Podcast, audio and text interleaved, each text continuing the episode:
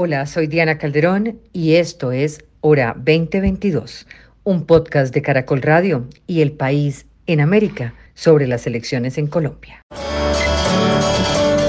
Diana Calderón, en Hora 20 de Caracol Radio.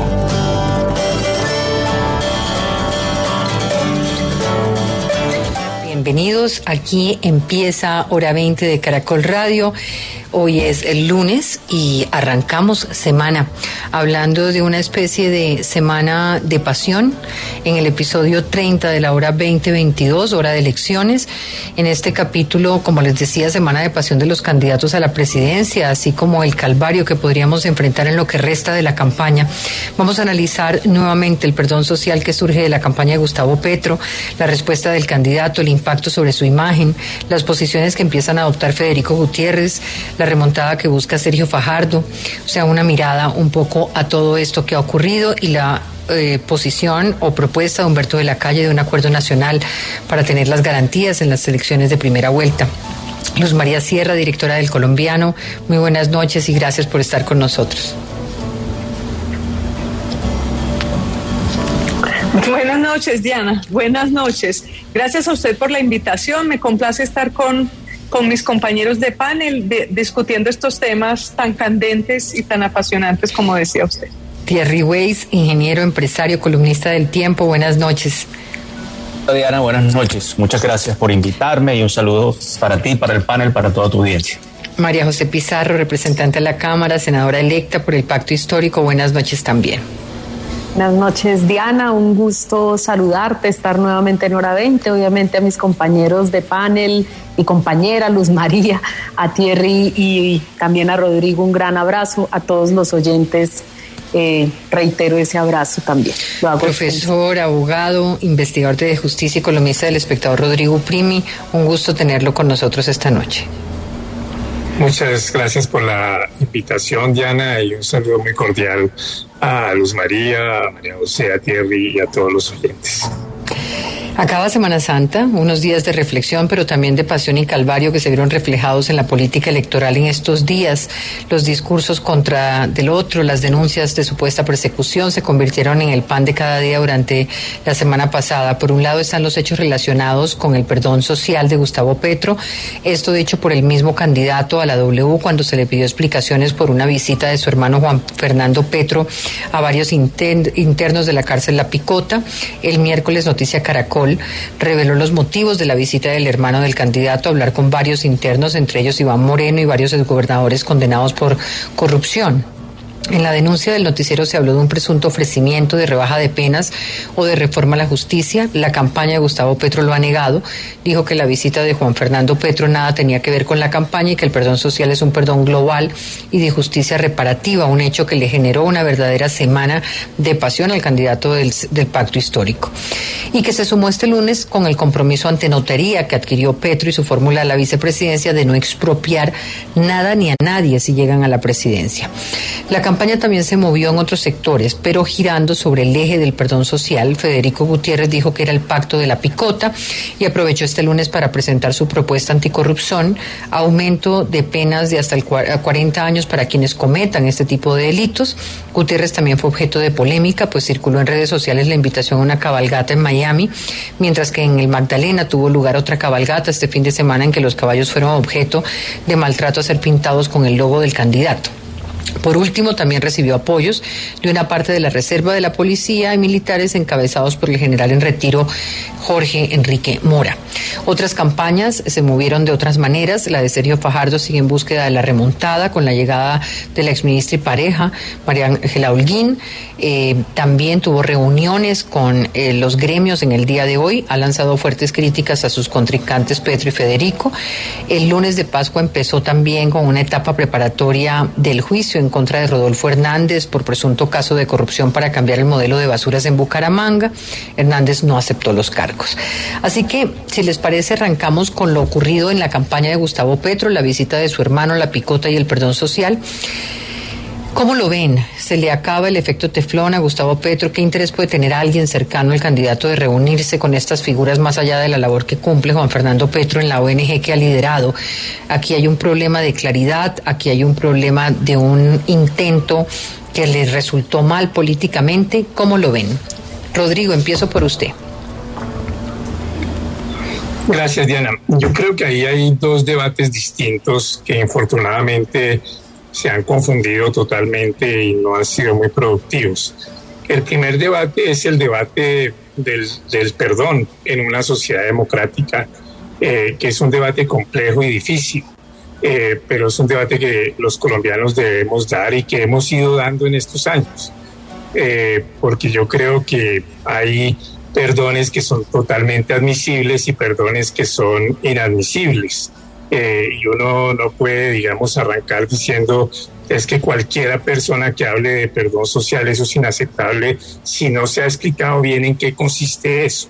Entonces yo creo que ese es un primer debate que es más abstracto, que es más general, que va más allá de, de esta campaña y de la cual hemos hablado en momentos distintos, yo creo que muchísimas personas el expresidente Uribe en, en su diálogo con, con eh, el presidente de la Comisión de la Verdad prácticamente también planteó un perdón con eso de borrón y cuenta nueva, una forma en la que a mí me parece así inaceptable. Eh, otros, digamos, eh, hemos planteado debates sobre el lugar que puede ocupar el perdón en procesos transicionales y uno puede decir, mire, es que hay modos de perdón que son totalmente admisibles y no deberíamos estigmatizarlos. No sé, pensemos en alguien que comete un atropello contra otra persona, decide asumir toda su responsabilidad, decide repararla, decide incluso si es sancionado asumir la pena, pero luego quiere buscar una reconciliación y busca un perdón. ¿Es, eso algo malo? Yo creería que no pero puede haber perdones totalmente inaceptables. O sea, que, que, que, por ejemplo, un presidente, como hacen en Estados Unidos, los presidentes que tienen esa facultad de perdón por la Constitución, perdone a criminales porque los han apoyado en las campañas y esos criminales nunca reconocieron nada, nunca aceptaron nada, pero resultan ser amigos del presidente y son perdonados. Entonces yo creo que hay un debate filosófico, teórico, político sobre el perdón que debemos dar los colombianos. Eh, y yo creo que ahí le ha faltado muchísima, y ahí entra el segundo punto, que es el tema de la campaña de, Gustavo Petro. Yo creo que ahí le ha faltado mucha claridad al candidato Petro, eh, porque planteó la idea del perdón social, pero luego nos ha dicho más o menos que no es, pero no nos ha dicho qué es. Eh, y yo creo que esa es una primera discusión. Una primera discusión es esa creo yo, la, discusión filosófica a la cual un programa eh, radial como este, más allá del debate electoral, podría aportar. Eh, qué perdones son admisibles en una democracia y qué perdones son inadmisibles en una democracia y qué tipo de perdones hay. Es un debate que tiene digamos, toneladas de, literatura filosófica muy profunda. Eh, por ejemplo, Ana Arendt ha escrito cosas bellísimas sobre las posibilidades y límites eh, del perdón, eh, Paul Riquet, etcétera. Y otra cosa es lo que pasó con la campaña de Petro. Y yo creo que ahí, eh, digamos, yo, yo no me quiero meter tanto en eso, pero yo creo que, que ahí hubo imprudencias de parte de Petro eh, y de su campaña. Eh, y que luego a partir de eso ha habido un debate polarizado que no ha sido nada productivo. Porque el candidato Petro ha dicho, yo no pienso dar reducciones de pena, ni amnistías, ni perdones judiciales a corruptos, pero los otros dicen que sí dijo eso y ahí estamos enredados en un debate que yo no creo que sea productivo. Eh, el debate que a mí me parece productivo es el debate de decir, bueno, en Colombia desde la derecha, como eh, el expresidente Uribe, desde la izquierda, como Petro, eh, también la iglesia, han planteado en distintos contextos distintos tipos de posibilidades de perdón, cuáles consideramos admisibles y cuáles consideramos totalmente inadmisibles. Y yo creo que... Ahora voy a esa pregunta con usted porque sí me interesaría mirar un poco cuáles son esos perdones admisibles y deseables en una sociedad como la colombiana. Y si, y si ese perdón pasa, por ejemplo, por eh, sin conocer la propuesta que hacen estos, estos presos de la picota y que ha reconocido Juan Fernando Petro que efectivamente le entregaron una carta que él se comprometió a entregarle al candidato, según le dijo a la revista Semana, si ese perdón admisible y deseable en una sociedad en busca de una reconciliación, ese perdón al que usted de alguna manera pide eh, que, profundicemos, eh, incluye este tipo de personajes, eh, o si por el contrario estos perdones, este, este, tipo de perdón, de reconciliación de las sociedades, que me imagino que pasan por la verdad y por la reparación, eh, deberían excluir precisamente a quienes eh, si recibieran un castigo social, precisamente, evitaríamos mayores impunidades sociales que han sido tan dañinas en una sociedad como la colombiana. Sí, yo creo que en, estos casos de, de, personajes que están por corrupción, que, no han, eh, digamos, contribuido nada a la verdad, que no han expresado políticas de reparación, eh, pues uno dice, pues ahí no hay ningún elemento para que uno considere un perdón válido. Eh, y entonces uno, digamos, podría empezar a decir, bueno, qué tipos de comportamientos son perdonables o no, quién puede hacerlo, entre qué contextos, por ejemplo, hemos admitido que crímenes de guerra, crímenes de lesa humanidad no son perdonables eh, y no son amnistiables, pero que puede haber políticas de justicia transicional a cambio de verdad, a cambio de oferta de reparación, a cambio de garantías de, no repetición. Y uno puede entonces ahí plantear políticas. Pero frente a eso, que, que digan, es que el candidato Petro dijo esto cuando él ha dicho que no dijo eso, no sabemos exactamente qué ocurrió ahí o yo no lo sé. Eh, y que ese se vuelva el debate y frente a eso los otros se endurezcan y digan, es que yo voy a subir las penas porque es que eso es lo que requieren las políticas de corrupción. Ese es el debate que a mí me parece improductivo. Ahora, hay unos hechos eh, objetivos, Rodrigo hay unos hechos objetivos que provocan este debate eh, que puede terminar siendo improductivo, pero de alguna manera eh, sí hay unos hechos objetivos. Hay una reunión del hermano de Gustavo Petro en el marco de su labor eh, en las cárceles, donde se reúne con estas personas. Hay un reconocimiento de él de que efectivamente dentro de esas cárceles hay un grupo de personas que son precisamente estos corruptos a los que nos hemos referido, estos Ivanes Morenos, este grupo de personas con las que estuvo donde sin ningún interés de reparación, pues hay un interés sí por lograr una especie de, de perdón social. Eh, y esa carta pues no se conoce el contenido.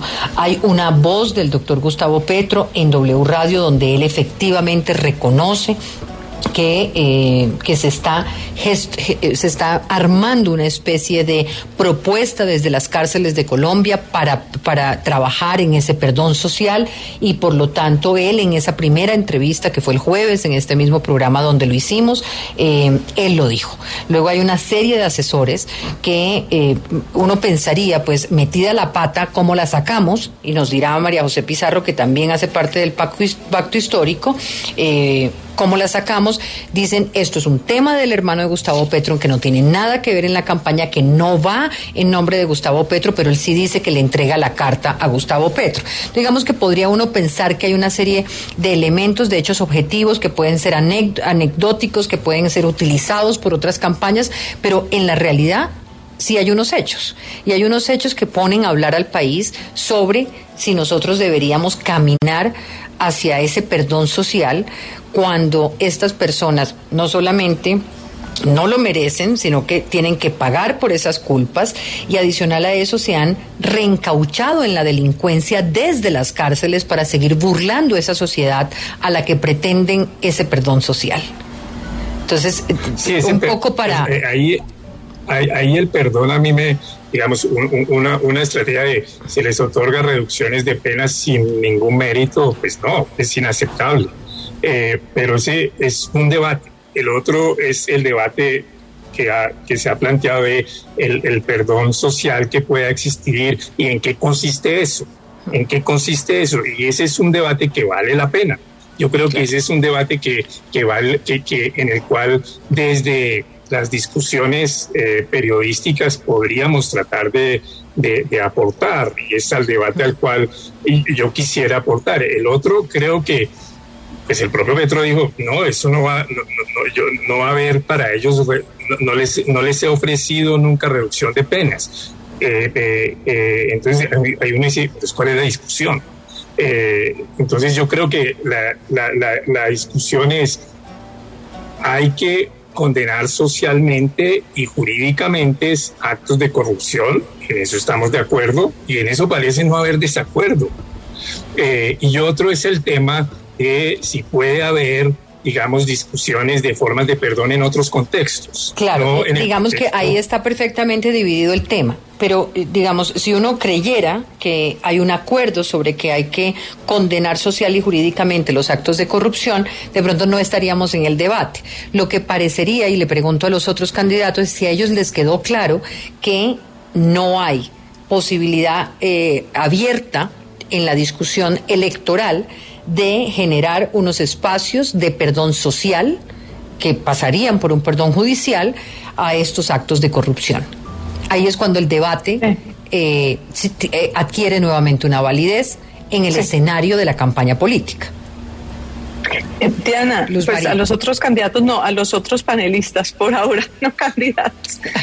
pero pues lo que plantea Rodrigo es muy interesante. Sin embargo, es que yo creo que, que, el problema es que uno no puede hablar de perdón social hablando con, con un corrupto del tamaño de Iván Moreno.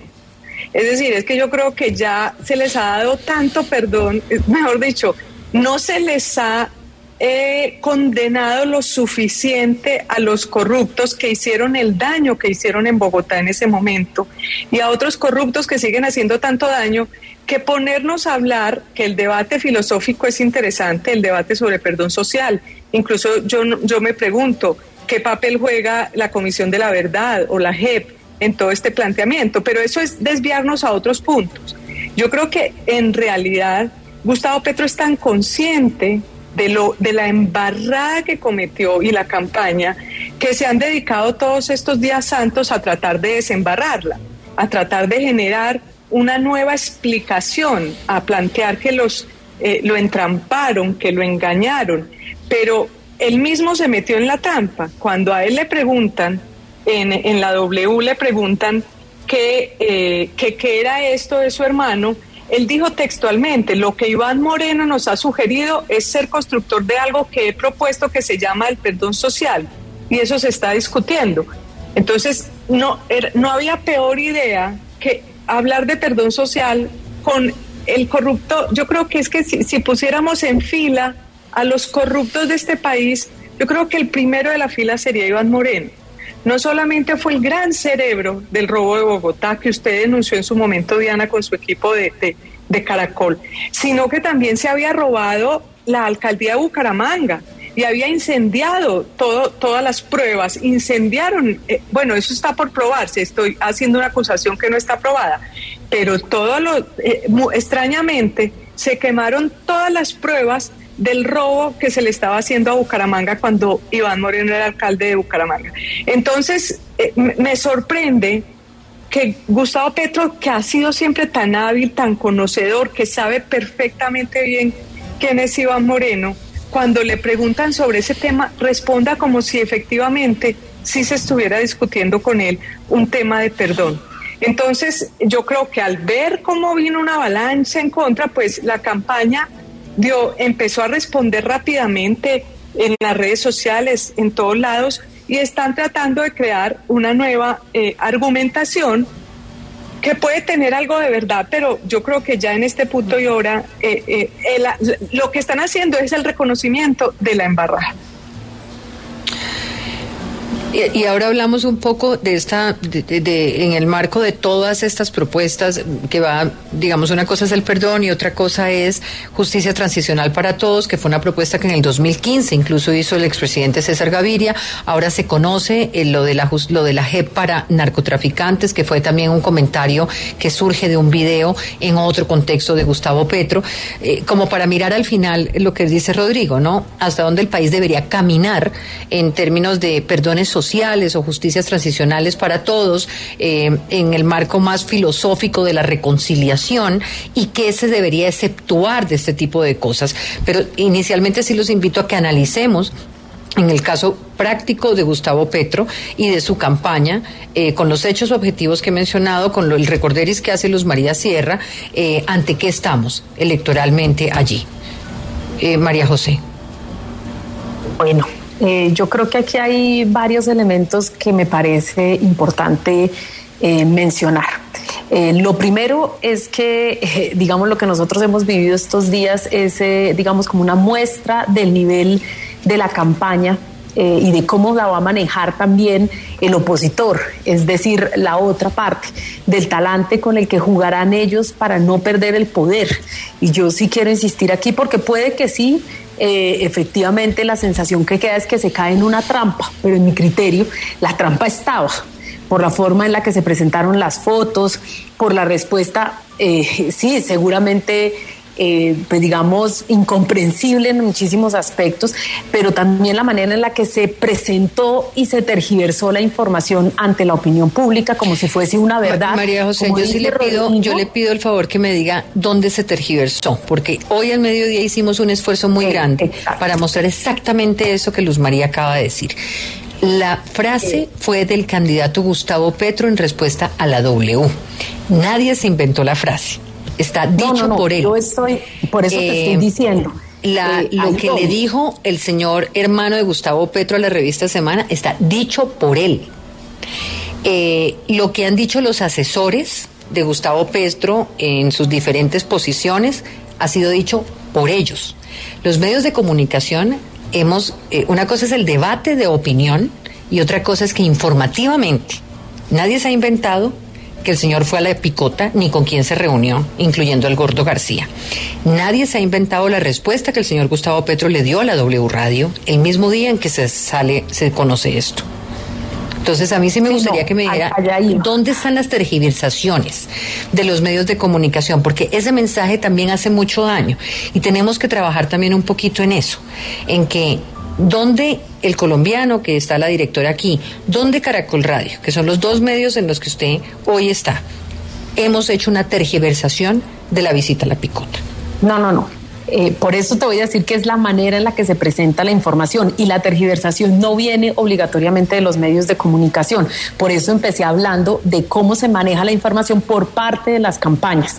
Sí, no estaba hablando de los medios de comunicación. Sí, esto pues me parece importante aclararlo porque tampoco quiero que quede eh, esa sensación después, digamos, de esta conversación. Nosotros hemos propuesto eh, muy claramente una era de paz para Colombia. ¿sí?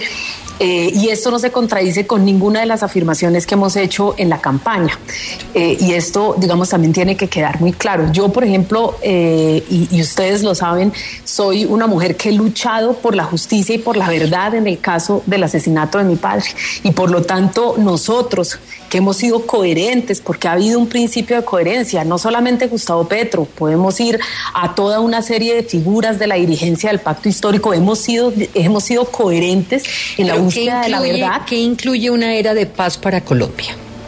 Una era de paz para Colombia es buscar y en eso creo que no nos equivocamos, una salida negociada al conflicto armado y la posibilidad de empezar a desactivar toda una serie, eh, digamos, eh, a desaprender la guerra, podríamos decirlo de alguna manera, como sociedad. ¿sí? Pero para que esto pueda darse, tenemos que reconciliarlos. Yo, por ejemplo, eh, tengo una mirada distinta en relación, por ejemplo, con el perdón. Yo creo que el perdón es individual, es personal. Uno decide, ¿sí? Y uno decide con base a una serie de acciones y es tan personal que es, cada persona toma la decisión de perdonar o no. Lo que sí tenemos que alcanzar como sociedad es la posibilidad de reconciliarnos como país. Sí, y estas son, son eh, para mí es diferente. Ahora, para poder alcanzar la reconciliación se requieren unos pasos, la verdad, la justicia, eh, la reparación nosotros tenemos una impunidad enquistada en nuestro país, tenemos unos eh, corruptos presos en las cárceles, muchos de ellos denunciados por nosotros mismos, la misma parapolítica, por ejemplo, o de Brecht, eh, el mismo carrusel de la contratación, y yo lo expresé el mismo día en Caracol Radio, me hicieron precisamente esa pregunta justo usted habló con Gustavo Gómez sobre este tema y se manifestó en contra. Sí, ¿por qué? Porque creo, efectivamente, me pareciera sorprendente que Gustavo Petro estuviese haciendo una propuesta de ese tipo cuando nosotros hemos tenido un comportamiento completamente diferente. Y, eh, pero precisamente para poder alcanzar la reconciliación necesitamos verdad, justicia y reparación. Y en el caso de la corrupción es superar la impunidad que tenemos. Nosotros tenemos unos, unos corruptos en las cárceles, pero no es ni el 1% de la corrupción y de los corruptos que existen en nuestro país. Nosotros tenemos una corrupción enquistada también en nuestro país y por lo tanto empezar a hablar eh, de rebajas de penas o cosas de ese tipo cuando ni siquiera se ha avanzado en romper esa impunidad alrededor de uno de los flagelos más profundos que tiene en nuestro país, que es precisamente la corrupción. Nosotros hemos hablado de defender los recursos públicos y por lo tanto a mí me parecía absolutamente sorprendente esa afirmación. Luego me voy como usted, eh, como todos, pues obviamente buscando información justo después de esa de esa entrevista y ahí me doy cuenta de que efectivamente era más una reflexión de tono filosófico, pero que esto ni siquiera hace parte de los, documentos que nosotros hemos presentado ni de las propuestas que hemos presentado, que además son de público conocimiento, están radicadas en la registraduría, porque eso tiene que hacerse. Digamos, el plan, el plan nuestro de gobierno está eh, puesto ahí sobre el país, está, es, pues, digamos, es un documento público que todo el mundo puede consultar y esto no hace parte de nuestras propuestas. Sí, y esto yo también creo que es importante eh, tenerlo claro. Entonces, eh, a mí me parecía sorpresivo, hoy voy entendiendo que precisamente, eh, digamos, una cosa es la reflexión filosófica y lo otro son las propuestas concretas de un plan de gobierno en el marco de una campaña para la presidencia de la República. Lo que la gente no puede esperar de nosotros es un comportamiento diferente. Si hemos denunciado la corrupción, el conflicto, la guerra, si hemos enfrentado poderes inmensos, eh, poniendo nuestra vida en riesgo, en nuestra, nuestra, nuestra propia vida en riesgo, pues hoy no se puede esperar que de la noche a la mañana solamente por gobernar nosotros vayamos a tirar por la borda pues, años y años. les, doy, les doy un elemento adicional, pero voy con Thierry, le pido una intervención más corta. También en el 2021 eh, tengo aquí una nota del tiempo sobre un proyecto de amnistía del uribismo, donde se anulaba la muerte política para los condenados. O sea, esto para, para un poco hablar el, el exmandatario hace claridad en que se exceptuaban de este beneficio los condenados por delitos de lesa humanidad, crímenes de guerra, delitos de conocimiento de la Corte Penal Internacional y de corrupción en la contratación política. Lo mismo en el caso de César Gaviria en el 2015. O sea que eh, ninguno de los dos, estos dos expresidentes, cuando hablaban de una especie de JEP para todos y cuando hablaban eh, incluso este señor, eh, el señor Álvaro Uribe, de una amnistía eh, para, para política para los condenados, se exceptuaba siempre estos delitos de los que hablaba Rodrigo y el delito de corrupción en la contratación pública. O sea que esta sí sería la primera vez donde habría un, una propuesta, si es que existe como tal, o si ya no existe, si ya desapareció, o si se rompió el camino de, ese, de esa posibilidad para, para condenados por corrupción. Thierry. Pues mira. Ah, sí.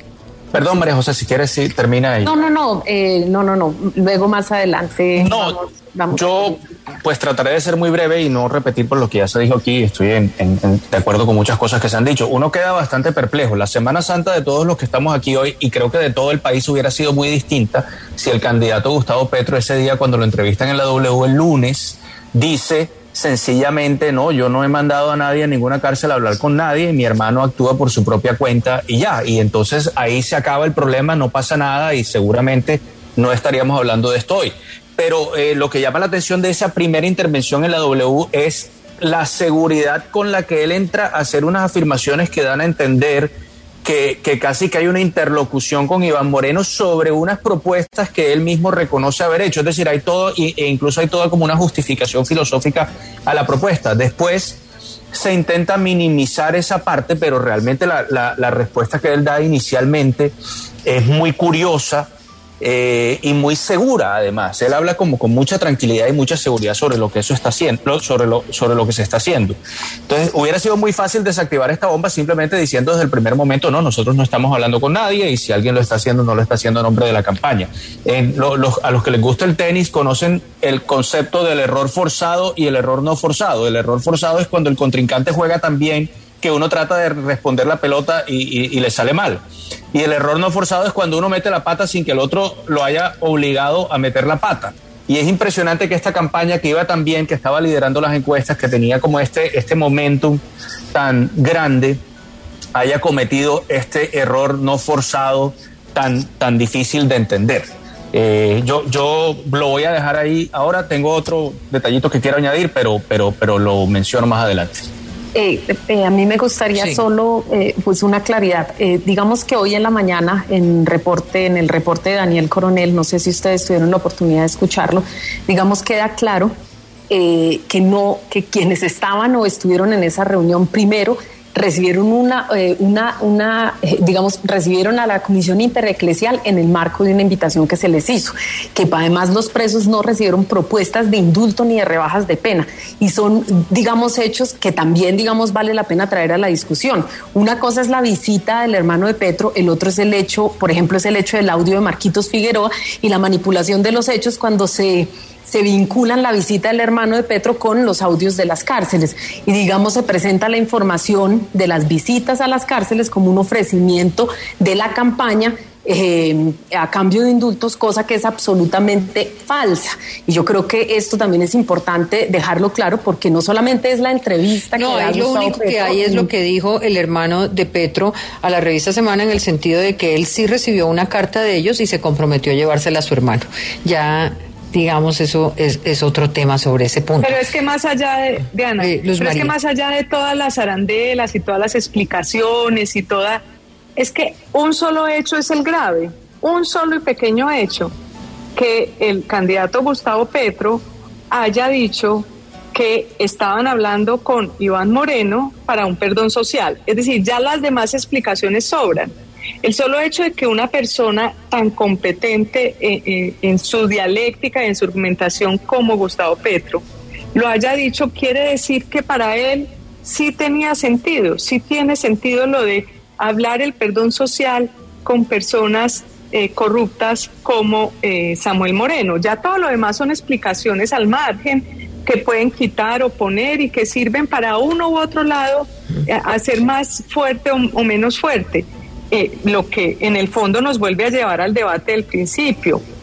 ¿Cómo se le ocurre a alguien en este momento pensar en un perdón para los corruptos, en, hablar de perdón social y sobre todo para personas eh, condenadas por hechos tan graves de corrupción y los, y los hechos que no les investigaron, porque recuerde usted, Diana, que eran muchas las denuncias y la Fiscalía solamente alcanzó a investigar dos, tres o cuatro casos, donde la Fiscalía hubiera investigado todos los casos contra, Samuel eh, contra Iván Moreno y Samuel Moreno, pues yo creo en otro país ya les habían dado tres cadenas perpetuas.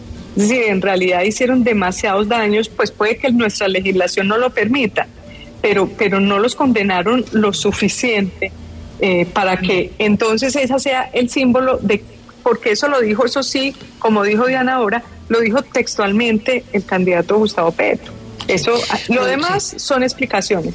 Rodrigo, hay otro tema sobre el cual me gustaría una, una posición suya. Eh, Hoy la campaña de Petro se movió hacia la firma en notaría del compromiso de Francia y de Gustavo Petro de no expropiar. Pero al tiempo el nuevo asesor jurídico de la campaña, el congresista Germán Navas, dice que esto no tiene mucho efecto en la práctica.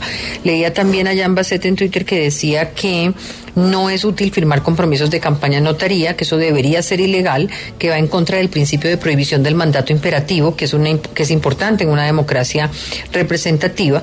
Yo me pregunto realmente si esto tiene algún tipo de efecto, si esto es un saludo eh, a la bandera de carácter puramente electoral, si tiene efectos vinculantes para el gobierno y el presidente elegido. O sea, ¿usted cómo ve este tipo de, de acto que no lo pudiera explicar?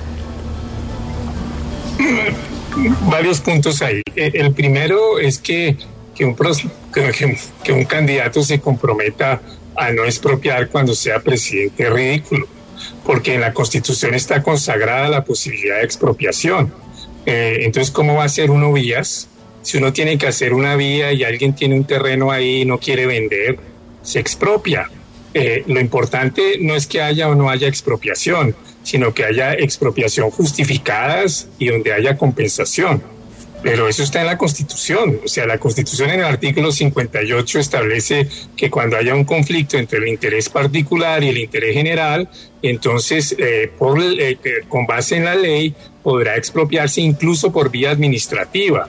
Incluso se puede expropiar previamente por vía administrativa sujeta a revisión judicial ulterior. Y es que si no hubiera expropiación no podría haber reforma urbana, no podría haber carreteras, no podría haber eh, eh, parques, no podría haber muchas cosas. Entonces eh, se ha estigmatizado tanto el tema de la política redistributiva en Colombia que el candidato de izquierda tiene que ir a una notaría a decir que no va a expropiar cuando la propia constitución autoriza la expropiación. Me parece que fue un acto, digamos, bastante sin sentido. si la propuesta es eh, no voy a expropiar injustificadamente, pues eso ya está en la Constitución. En la Constitución si se va a expropiar tiene que haber indemnización. Antes la Constitución establecía incluso, desde una reforma de, de 1936, la posibilidad de expropiación sin indemnización cuando había razones de equidad. Eh, y eso se eliminó a raíz de los tratados de inversión recíproca, eh, en donde los países que, que querían firmar tratados de inversión recíproca con Colombia decían, eh, eh, eh, una de las cláusulas es que no podrá haber nunca expropiación sin indemnización, que es la norma internacional. y Colombia tuvo que modificar la constitución para poder firmar esos tratados de inversión recíproca. Entonces, eso no tiene mucho sentido. Ahora, ¿qué fue lo que firmó? No sé exactamente. ¿Qué valor tiene lo que uno firme en una notaría frente, frente a lo que uno puede hacer como como presidente, a mi juicio, no tiene mayor valor fuera de una promesa pública. Es una promesa pública que él hace que podría ser en un discurso que podría hacer en cualquier lado. El tema de Jan Basset, eh, eh, a mí me parece que es una buena discusión. Eh, yo creo que una cosa es que un presidente asuma compromisos y otra que el electorado le imponga un mandato son dos cosas distintas. Eh, eh, el mandato imperativo, que es que yo le impongo un mandato y si usted no lo hace yo lo puedo revocar, es problemático en una democracia porque eh, un gobernante en, un determinado momento puede enfrentar una situación tan rara que le toca modificar lo que había planteado para ajustarse a esa, a esa situación pensemos un presidente que hubiera dicho yo, yo nunca voy a establecer un toque de queda y vino la pandemia eh, pues le tocó meter a toda la gente a la casa. Entonces, mandatos imperativos son problemáticos en una democracia. En eso yo estoy de acuerdo con Jean Basset. Lo que no creo es que el hecho de que uno asuma un compromiso público sea un mandato imperativo. Es, es una cuestión de honor. Yo creo que el hecho de lo que haga, que lo haga en una notaría es simplemente darle una ritualidad a algo.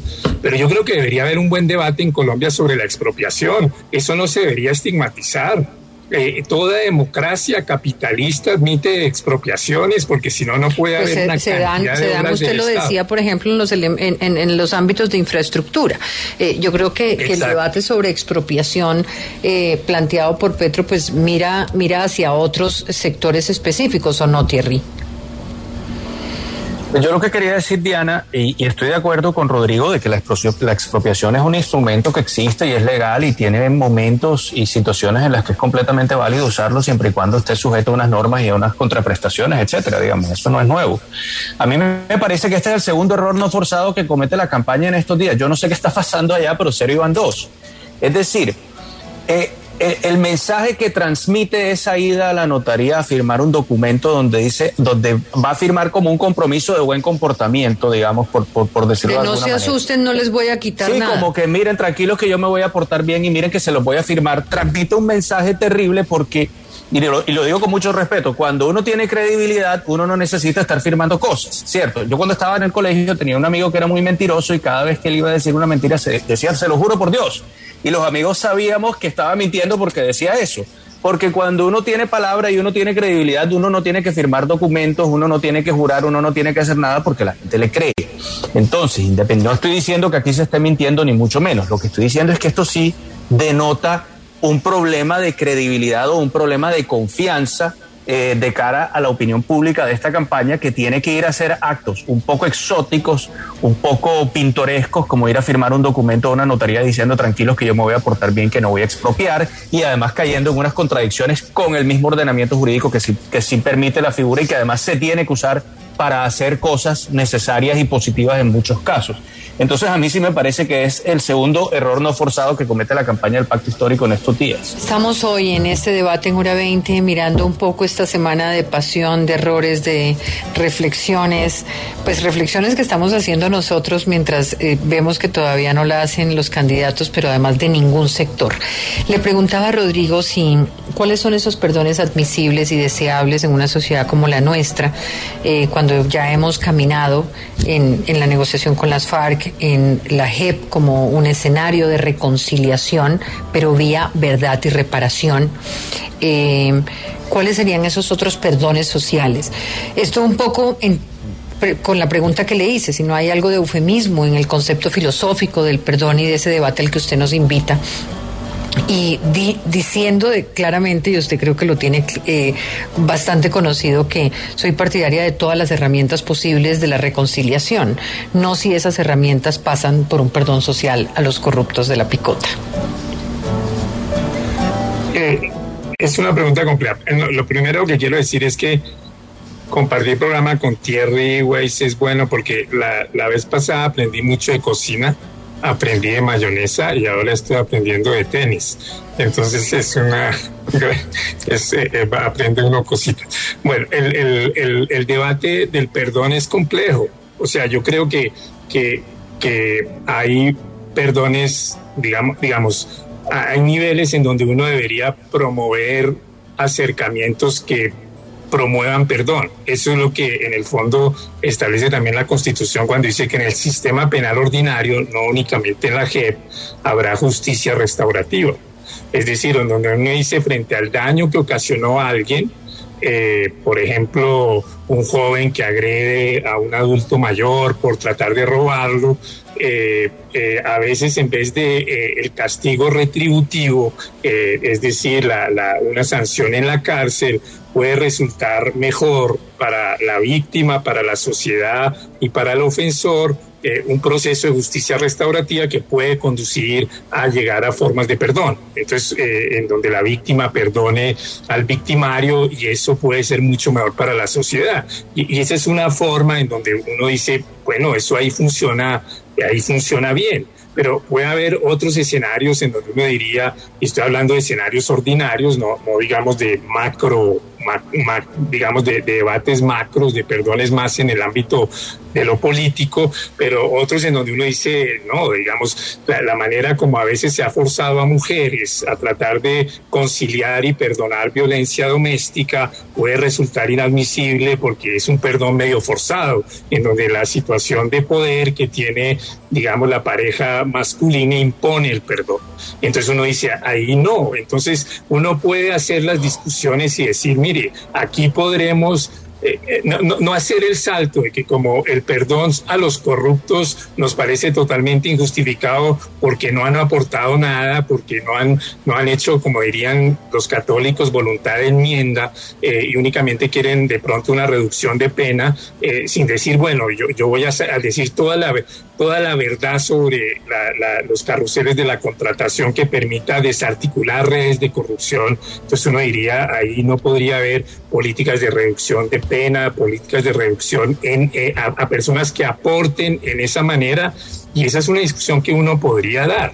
Entonces, por eso es lo que digo, eh, no, no, debería uno hacer el salto de que como la expresión perdón social fue planteada en, el peor contexto, eh, con, Iván Moreno, ahí estoy totalmente de acuerdo. Ese perdón no tenga espacio en otras, en otras escenas, en, en otras esferas. que, no salte, que de ahí no salte digamos, una política punitivista en donde las posibilidades de, estos mecanismos puedan usarse de, otra manera en otros contextos. Yo quisiera pasar a Federico Gutiérrez porque quiero, eh, eh, igual en esta última parte del programa, así como hemos analizado la campaña de Gustavo Petro, analizar en el caso de Federico el tono que ha ido tomando esta candidatura, si se convierte en la figura capaz de enfrentarse a Petro por un discurso como el que está utilizando en la rueda de prensa de hoy en las afueras de la Picota para hablar de su plan anticorrupción, si ven a un Federico Gutiérrez acercándose a un sector más radical de la derecha en cuanto a lo que dice políticamente y sus propuestas, eh, el apoyo de la reserva. O sea, los militares retirados hoy expresan ese apoyo, escriben una carta que hay que participar decididamente para hacer realidad la victoria. Un poco eh, toda la simbología también que hay eh, en, estas cabalgatas que eh, plantean para el imaginario colombiano y de muchos sectores sociales una especie de validación de la extrema derecha y su relación con el paramilitarismo en algunas áreas del país. Thierry. Diana, Federico Gutiérrez camina una línea muy, muy delgada y muy difícil de, caminar, porque él, eh, él, es, él es el candidato de la derecha o de la centroderecha o de, la derecha y de la centroderecha, y para tener alguna posibilidad eh, de, ser presidente tiene que conquistar votos de centro, absolutamente necesario porque si no aritméticamente no le dan, no le dan los números. Y para eso tiene que, tiene, tiene que parecer no tan derechoso, ¿no? Entonces él, camina una línea muy difícil. Eh, es absolutamente eh, lógico y natural que la reserva lo apoye a él, pues yo creo que eso no sorprende a nadie, pero él tiene que jugar a no, quizá no darle demasiada visibilidad que salga de él a esos apoyos, que se la den otros o que, o que, o que otros hablen de eso, pero que él de pronto no lo haga porque a él digamos que electoralmente no le conviene, así de todas maneras todos sepamos que esos sectores de la sociedad están más alineados con la campaña que, con las otras dos principales que están, que están entre las tres primeras. A mí lo de las cabalgatas me molestó un poco porque eh, a mí esa estigmatización, yo no soy caballista ni, soy mucho de ese tema, pero, pero esa estigmatización pues de las cabalgatas sí me parece una cosa un poco, un poco perversa de, nuestra cultura. O sea, de repente ahora hay una cantidad de gente que le gustan los caballos, que anda a caballo, que, que, que, ama a los caballos, además, porque eso es una pasión para algunas personas y ahora estigmatizar eso y que se convierta en un símbolo eh, de una manera de pensar o incluso de algo peor aún, porque no nos digamos mentiras. Mucha gente automáticamente ya quiere relacionar eso es con, con la mafia y con, no, pues lo dije, lo dije claramente, lo dije claramente. O sea, hay un imaginario eh, en el tema eh, y hay un y hay un uribismo montado a caballo durante muchísimo tiempo eh, que ha generado un, recuerdo en el país y eso precisamente lo planteo como una manera de, de, analizarlo, de debatirlo y de estructurar si si, si el hecho de que Federico Gutiérrez pues haya tenido estos apoyos a, a caballo eh, a mí me parece que a mí me parece que eso ahora yo no pues, esto digamos es una imagen esto por ejemplo es una imagen pero otra cosa es lo que dice y lo que dice no necesita de, esa imagen para ubicarlo en la derecha pero por ejemplo no me pero no me gustó una reacción que vi de, Sergio Fajardo en la que ya automáticamente decía que él no era el candidato a él no lo apoyaban con cabalgatas como si eso per se a priori fuera ya eh, una indicación de algo malo y además una cabalgata en Estados Unidos donde, por favor, otro, otro, otro país con otras con otras connotaciones, con otros imaginarios, pues son, no sé, esto, mm. esto a lo mejor no es tan, no es tan importante, pero sí me pareció un poco, poco molesto como esa caricaturización de, de, la gente simplemente porque está a caballo. Pues los campesinos en Colombia andan a caballo y eso no tiene nada de malo. Diana, yo creo que los candidatos en este momento todos están tratando de ubicarse claramente, definir, definirse para sus electores. Y me parece que el caso de Federico Gutiérrez, pues básicamente lo que se quiere plantear es como el antipetro, porque si en las otras elecciones que hemos vivido en muchos años atrás, la elección ha sido alrededor de el uribismo o el antiuribismo, yo creo que estas elecciones las va a definir el petrismo o el antipetrismo. Es decir, se va a definir cuál de las dos fuerzas tiene mayor, mayor capacidad electoral. Eh, y veo que ahí Sergio Fajardo trata de, irse de nuevo por el medio, que se vuelve un lugar un poco difícil de sostener, porque, eh, porque entonces en la polarización, yo creo que Federico eh, Gutiérrez todavía no es que haya logrado ubicarse del todo como el, total antipetrista, eh, pero está precisamente yo creo que transitando un poco hacia allá, eh, es lo que quiere hacer tal vez con todas estas posiciones. Y efectivamente en, ese, en esa búsqueda pues se encuentra con una cantidad de electores que probablemente estén huérfanos y lo están acogiendo de la, eh, de la, de la derecha más, más, más uribista, más radical, que no tienen hoy eh, un representante muy, muy, muy claro. Yo creo que Enrique Gómez Hurtado, eh, perdón, Enrique Gómez Martínez todavía no, no, no tiene la fuerza como para recoger ese electorado de, de derecha. Entonces, él, a pesar de que, como decía Thierry, pues necesitará todos los que, todos los que pueden, deben irse un poquito al centro, a, recoger electores del centro. Pero por otro lado, a Federico Gutiérrez pues no le caen mal esos electores de, más radicales de derecha que no, no necesariamente los tiene eh, garantizados hoy a todos. María José. Bueno, lo primero es eh, digamos que yo no creo que esta sea una discusión en torno a los campesinos que montan a caballo, ni a la gente que participa en cabalgatas, eh, pues no, porque efectivamente en este país...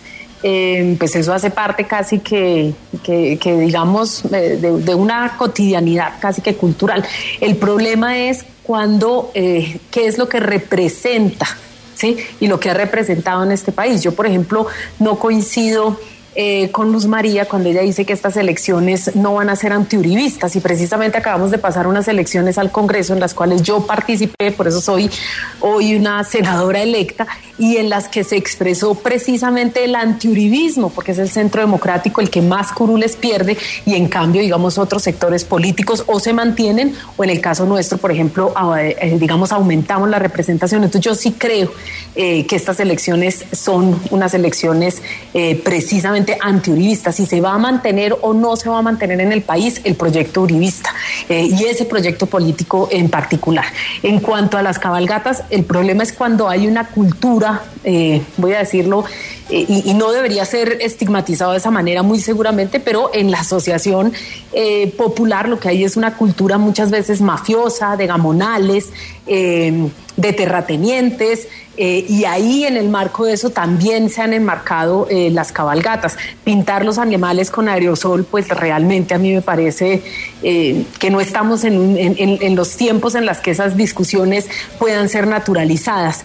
Y pues digamos, si nosotros analizamos un poco más a fondo y nos vamos, digamos, como a la segunda parte de lo que, de lo que planteaba Diana en la introducción, es, pues digamos, en frente a la propuesta anticorrupción, por ejemplo. ¿Quiénes son los aliados eh, y el proyecto que está acompañando a Federico Gutiérrez, pues son precisamente los mismos que estuvieron en contra de la consulta anticorrupción. Y ustedes recordarán que se votó en este país una consulta anticorrupción y que el gobierno eh, de Iván Duque, que también eh, es aliado a esta campaña y así lo hemos demostrado y por eso se han presentado, se presentó una demanda que la presenta Iván Cepeda, pero se van a presentar otras, es precisamente que este gobierno que es aliado a la candidatura de Fico, pues eh, del señor Gutiérrez, perdón, pues sencillamente no ha desarrollado las medidas anticorrupción que se han propuesto durante muchísimo tiempo, que seguramente podrían ser muchísimo más profundas, muchísimo más incidentes para definitivamente empezar a desterrar la corrupción de la vida política de nuestro país. Y él precisamente tiene esos eh, respaldos eh, en su campaña. Entonces, yo creo que si se va a hacer un acto de este tipo, se tiene que revisar la propia campaña. Y es que nosotros tenemos que saber quiénes están alrededor. Eh, no solamente estamos hablando del uribismo, también estamos hablando eh, de todo este clanchar, eh, de las fotografías que se conocen alrededor. Pues habría también que mirar entonces dentro de la campaña del pacto histórico si también están tan rodeados. Habría que hacer una revisión de todas las campañas, ¿no? Pero mira, yo sí quiero, sería eh, muy, muy benéfico eh, que, que pudiéramos develar todos los sectores que apoyan a todos, ¿no? Sería un acto de transparencia. A mí me gustaría, eh, precisamente ya que me haces esta pregunta, a mí me gustaría dejar muy claro y yo aquí pues digamos obviamente estoy en representación no solo digamos no hablo hablo en hablo como parte de una campaña y además como parte eh, de la dirigencia eh, del pacto histórico y es no van a ver y lo puedo ratificar y lo puedo decir yo voy a estar en el senado y muy segura y si llegara a presentarse algún tipo de situación similar yo misma haría control político y yo estoy segura que la bancada acompañaría ese control político porque son los principios innegociables innegociables nuestros no por nuestro lado, no hay negociación con corruptos ni con mafiosos. No la va a haber. Sencillo, es nuestra historia y tiene que haber un principio de coherencia entre lo que hemos defendido durante todos estos años y lo que vamos a hacer si tenemos la oportunidad eh, de ser gobierno. Y nosotros creemos que tenemos la oportunidad de ser gobierno. Y yo sí quiero dejarlo tajantemente y claro y obviamente esta es una contienda electoral. Y lo que no lo que yo obviamente voy a hacer en el marco de un programa como estos obviamente es no solamente plantear la postura desde mi campaña sino además cuestionar lo que creo que del otro lado tampoco se está manejando de una manera correcta ni acertada. Y lo que no se puede es uno centrarse en una parte de la discusión sin analizar, digamos, todo lo que está sucediendo, porque lo que sí creemos que tenemos todos aquí en esta mesa el deber de reclamar es una, una contienda electoral limpia, sin que el voto sea manipulado donde la gente pueda tener la posibilidad de votar libre, sanamente y dignamente. Eso es lo que merecemos. Rodrigo. Eh, yo creo que esta, eh, estas elecciones presidenciales eh, tienen una paradoja y a partir de esa paradoja trataría de, hacer unas conjeturas sobre la estrategia de, Fico Gutiérrez. La, paradoja creo que es esta. Si, uno toma la encuesta de cultura política del DANI, que se hizo pública hace unos días, eh, la gran mayoría de los colombianos son de eh, cuando se autoidentifican políticamente. Más o menos, sí, más o menos 55 contra 25, 25, más o menos, algo así, 20, 20, 50 y pico. Eh, entonces uno diría el centro va a ganar. Eh, pero la paradoja es que la candidatura de centro es hoy la más débil de estas tres y, no ha logrado, por ahora no, ha logrado despegar. Eh, y entonces eso, y, eso tiene que ver con que las candidaturas de izquierda y derecha se están chupando el, el, centro. Y entonces como están chupando el centro, las dos candidaturas de izquierda y derecha tienen que hacer dos gestos al tiempo, que es un gesto de consolidar sus bases como dijo Thierry, sus en el caso de Fico Gutiérrez, consolidar ciertas bases de derecha, o lo que yo los María, hay que consolidar ciertas bases de derecha. Eh, no creo que le vaya a surgir un competidor de, derecha a Fico Gutiérrez, salvo con, el, eh, con Rodolfo Hernández, que, que, es un candidato raro, que podría eh, quitarle votos. Entonces tiene que consolidar esos, pero empezar a jugarle al centro. Y yo creo que como lo ha hecho es eh, eh, los gestos al centro los hace con gente que vincula. Entonces, eh, su vicepresidente no es de la derecha más dura, Rodrigo Lara, es más un personaje más centrista. Henao, el exministro, tampoco es la derecha dura, es una derecha más centrista. Entonces ahí muestra como una apertura pero al mismo tiempo acepta esos apoyos de derecha dura y tiene propuestas de derecha dura. Entonces yo creo que es, eh, como está jugando eh, Federico Gutiérrez. ¿Ve usted eh, posibilidades, Rodrigo, que en este escenario que usted está describiendo acertadamente pueda remontar la candidatura de Sergio Fajardo, lograr ese remonte que plantea? Yo, yo lo veo difícil, pero no lo veo imposible. Digamos que si uno mira, eh, claro, los, los escenarios son distintos de lo que era hace cuatro años, pero hace cuatro años, a, un mes larguito de elecciones, Fajardo estaba muy bajito eh, y, creció. Eh, yo digo, el contexto es distinto. no es lo mismo eh, con un uribismo duro y con Duque y con un petrismo eh, más, más, más débil que ahora y ahora tenemos un petrismo mucho más duro y un uribismo debilitado. Son contextos distintos, pero no lo veo imposible, lo veo difícil, pero no imposible. Yo creo que a mi juicio, pero digamos, yo no soy un buen estratega político, en eso, si van a contratar alguna vez para eso, quedarían estafados. Eh, no, no, no, para eso no. Pero yo creo que el error de Fajardo anteriormente, que afortunadamente ahorita empieza a corregir, es que él debe mostrar que es una opción de cambio, eh, no que es una opción de no cambio. O sea, todas las encuestas muestran y la protesta social del año pasado, el estallido social, que en Colombia la gente quiere y cambios de verdad, cambios profundos que superen las desigualdades sociales, las inequidades. Y lo que debe mostrar Fajardo es que él es un cambio significativo. distinto al de Petro en ciertas cosas, pero un cambio significativo. Si él trata de distanciarse, por distanciarse de Petro y no mostrar que es un candidato de cambio, yo creo que no va a subir en las encuestas. pero repito, yo no soy buena estratega. ¿Puede remontar esa campaña? Yo coincido con Rodrigo que, que, podría remontar, eh, sobre todo si el pacto aquí con el, disculpas de María José, si el pacto lo sigue ayudando, porque eh, esta, esta gente que en esta semana, y yo he hablado con muchas personas que, que, tenían el voto más o menos decidido por el pacto histórico, y este, la cosa que ha pasado con lo del perdón social, con eh, esa gente esos electores no se están yendo para donde Federico Gutiérrez, se están yendo para donde Fajardo, que es como la opción que encuentran un poco más cercana a ellos. Entonces, creo que además de lo que está haciendo eh, la campaña de Fajardo por remontar, que me parece que está bien hecho, pero creo que vamos a revivir un poco lo del 2018, que habrá que ver si le alcanza el tiempo para, para, para lograr los puntos porcentuales que necesita para acercarse a la posibilidad de pasar a segunda vuelta. Eh, hay, hay, hay un número en este momento no, para mí desconocido, además no hemos tenido encuestas en varias semanas, está como callado ese, ese, esa, esa fuente de información, de repente se cayó.